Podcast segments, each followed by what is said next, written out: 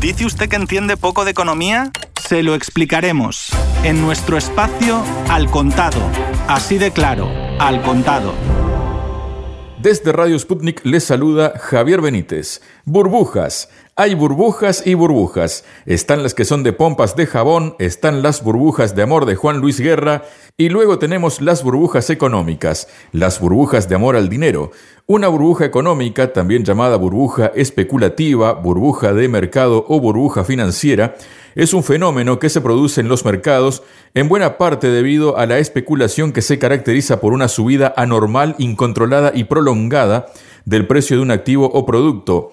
Pero, ¿qué está pasando ahora con las burbujas financieras? Averigüémoslo. El responsable de la Comisión de Regulación de la Banca y los Seguros de China y secretario del Banco Popular de China, o sea, el Banco Central del gigante asiático, Guo King, se sumó a todos aquellos quienes pronostican todos aquellos economistas, ¿no? Que el peligro de que estallen las burbujas en los mercados financieros en Estados Unidos y la zona euro es real. Considera que algunos países desarrollados en Europa y Estados Unidos han llevado a cabo políticas ultra laxas para tratar de impulsar la recuperación económica, algo que ha provocado efectos secundarios. El impacto de las medidas agresivas de estímulo ha empezado a aparecer en las bolsas estadounidenses, según destaca el regulador, reconociendo que Beijing está muy preocupada por la posibilidad de que estas burbujas puedan estallar pronto y teme que esto pueda salpicar a su propia economía en un mundo globalizado en el que China también está expuesta a los mercados estadounidenses, donde, en su opinión, está formada la mayor burbuja en este momento. Reconoce asimismo que el país ha estado estudiando maneras de gestionar la entrada del capital y tratar de evitar un contagio en sus propios mercados financieros si finalmente estallase una burbuja en Estados Unidos u otra región.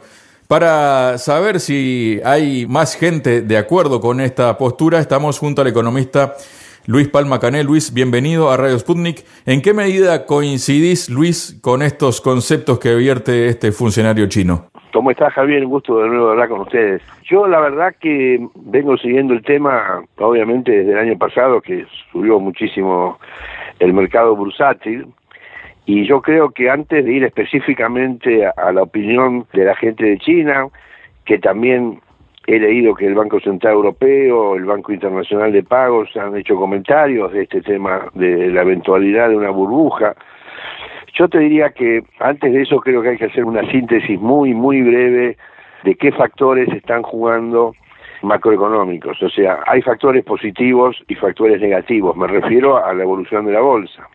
Los factores positivos son, primero, hay una política de estímulo monetarios y fiscales que viene desde el principio de la pandemia, que en mi opinión ha evitado más daños de los que actualmente hay, porque sin estas políticas de inyección de liquidez y tasas de interés en cero, bueno, el daño económico del confinamiento, a mi juicio, hubiera sido mucho mayor. Otro factor positivo a la fecha es todo el esquema de, de vacunación, que ha generado mucho optimismo en los mercados. El presidente Biden anunció que a fin de mayo va a tener vacunada toda la población, será mayo, junio, julio, lo mismo el Reino Unido, Gran Bretaña, Emiratos Árabes, Israel, todos los países eh, están comenzando estos planes de vacunación que generan un optimismo adecuado porque es la única manera de parar este fenómeno de la pandemia que ha sido un golpe tremendo ¿no? para el nivel de actividad económica, más allá obviamente de todo el tema social, muertes, enfermos, etcétera. Y por último, el otro factor positivo que hay para la economía es que durante la época del confinamiento, como la gente no podía salir, si hubieran caído mucho los ingresos, también es cierto que la gente que siguió generando ingresos generó un ahorro acumulado muy importante, pero no pudo gastar. Entonces, todo esto hace que, a mi juicio, los factores positivos están pesando, porque si la economía sigue creciendo y se recupera, eventualmente la posibilidad de una caída fuerte en la bolsa se reduce, ¿no es cierto? A mayor nivel de actividad económica, mayores ventas, mayores ganancias, etcétera. Ahora, también así como hay factores positivos, hay factores negativos. La primera y fundamentalmente que está manejándose ahora son las expectativas de inflación, que evidentemente se han incrementado. ¿Por qué? Porque toda esta inyección de liquidez por ahora no ha pegado los niveles inflacionarios, pero no se puede descartar, vos fíjate que se ha multiplicado el circulante por dos o por tres los últimos dos años en el mundo, y esto todavía no se ha reflejado en un incremento de la demanda de bienes y servicios, porque estamos atravesando una época de, bueno, el año pasado de fuerte recesión y ahora un rebote.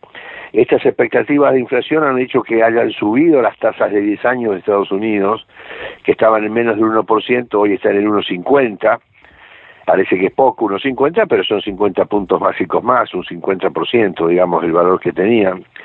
Y esto, evidentemente, si sigue creciendo, va a ser un efecto negativo por una simple razón.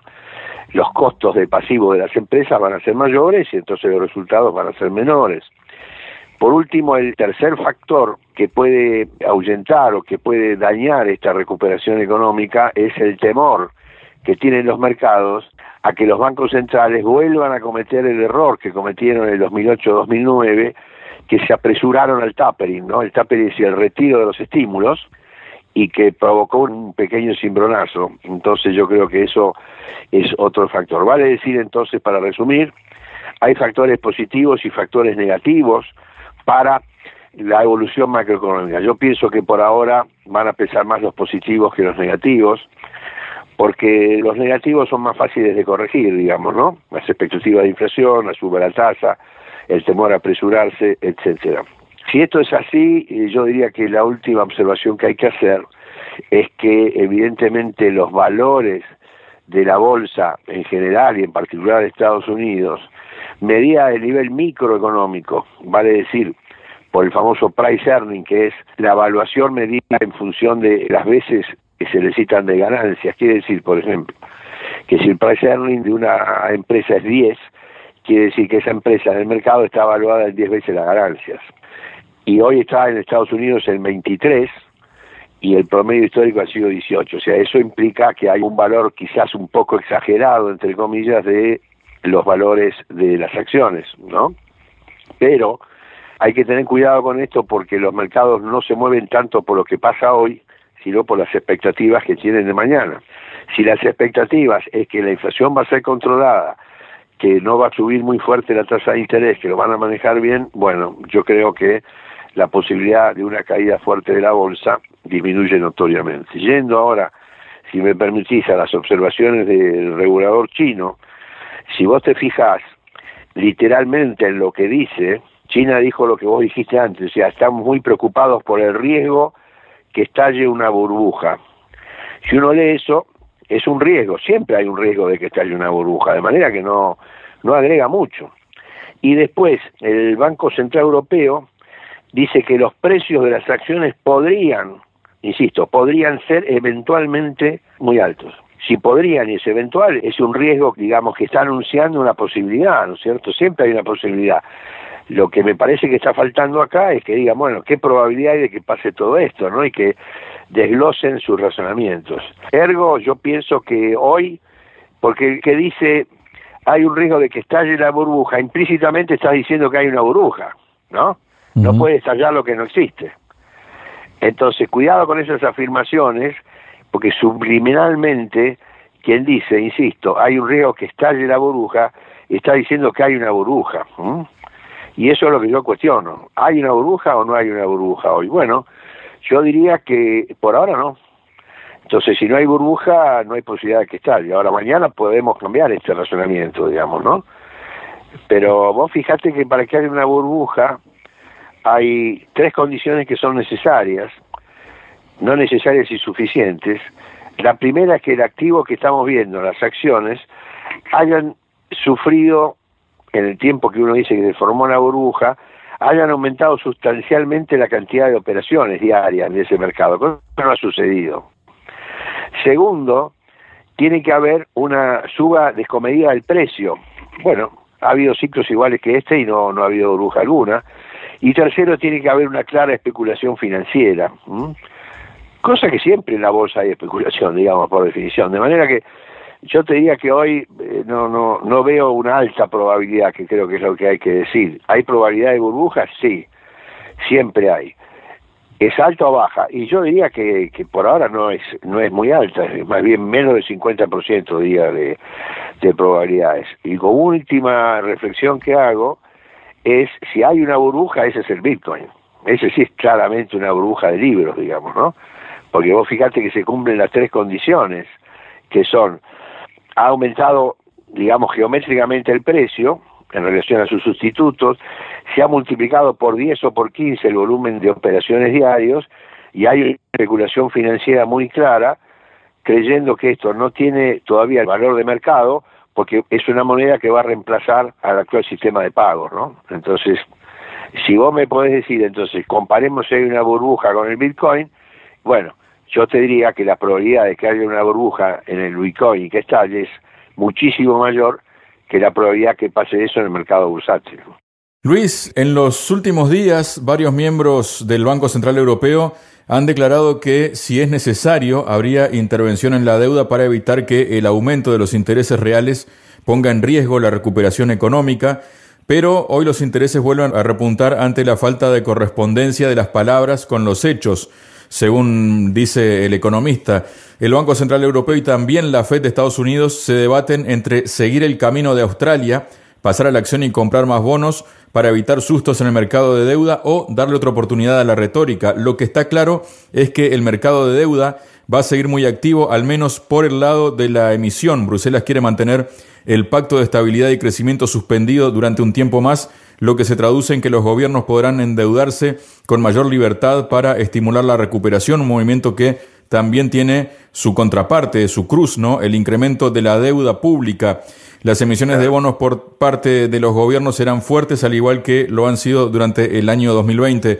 ¿Cómo ves esta situación, Luis? Yo creo que es parte del mismo proceso, digamos, ¿no? Porque han bajado el precio de los bonos y en consecuencia la otra contraparte, que es la que la gente mira, ha subido la tasa de 10 años, ¿no? Hay como una venta de los bonos hasta que se equilibre la tasa de interés del bono de 10 años con la suba que ha habido de las expectativas de inversión. Bueno, acá el combate es si van a seguir las expectativas de inflación o la FED y los otros bancos centrales en forma mancomunada van a salir a decir, señores, vamos a seguir comprando la cantidad de bonos que sean necesarios, ¿no es cierto?, para que suba ese precio de los bonos y mantengamos a la raya la tasa de interés, ¿no es cierto? Eso no sé si es claro, ¿no? Si sube el precio de los bonos, como tienen cupón fijo, el rendimiento baja. Yo creo que por ahora, y está muy bien dicho lo de la retórica y los hechos, pero lo cierto es que tanto el Banco Central Europeo como la FED, tomémoslo como ejemplo, están, están emitiendo mensualmente, ¿no? O sea, la FED vuelca 120 mil millones de dólares por mes en compra de bonos, acciones, etcétera, para inyectar liquidez y la declaración de la FED, la última, fue muy clara que van a mantener la política de estímulo todo el tiempo que sea necesario hasta que se consolide su objetivo que es el máximo nivel de actividad con el máximo nivel de empleo, siempre con estabilidad de precios, de manera que no hay que tener temor de que se les espare la inflación, porque lo tienen claro, que no pueden pasar del 2, 2,5% de inflación anual y que tienen todas las herramientas disponibles en la mesa como para atacar ese problema si la inflación se disparara. Luis, habías comentado justamente hace un momento que con el hecho de la pandemia la gente que quedó confinada y que conservó su trabajo pudo aumentar sus ahorros, ¿no? Poniendo el foco en el caso de Estados Unidos, la mayoría de las estimaciones apuntan a que este exceso de ahorro ronda los 1.6 billones de dólares el total del ahorro con datos de enero roza los 4 billones. El gasto de todo este exceso de dinero ahorrado en el último año impulsaría el crecimiento económico hasta el 9% en lugar del 4,6% proyectado actualmente para el PIB de 2021 según las previsiones de Bloomberg. Sin embargo, si estos ahorros no se gastan, la economía probablemente crecerá solo un 2,2%. ¿Cómo ves esto, Luis? Yo creo que hay un dato cierto que es la acumulación de ahorro yo creo que con estas bajas tasas de interés la gente se va a volcar más a consumir que a mantener el ahorro. No tengo la menor idea, ni yo ni nadie, cuánto es el porcentaje marginal que se generó de ahorro va a destinarse al consumo. Pero en la medida que se destina al consumo, te voy a decir una perogrullada, ¿no? Cuanto más sea el gasto en consumo que venga de ese ahorro acumulado, más se va a empujar al nivel de actividad económica, ¿no? No creo ni que sea el 2 ni que sea el 9, debería andar por el 4 o 5, por ahí, no, no, no mucho más. Pensar que la economía americana puede crecer un 9% me parece que es un optimismo demasiado grande, ¿no? Con que crezca 5%, ya a fin de año va a estar el Producto Bruto a niveles de prepandemia, digamos, ¿no?